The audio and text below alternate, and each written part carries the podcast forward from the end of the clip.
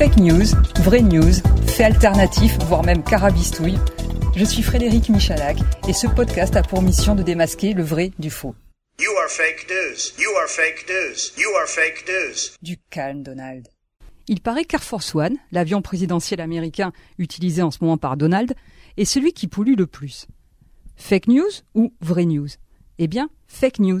Le site web allemand Statista vient de publier le top 10 des avions de chefs d'État qui ont le plus pollué en 2018 parce que leurs passagers ont beaucoup voyagé. Alors dans ce domaine, qui a la plus grosse empreinte carbone?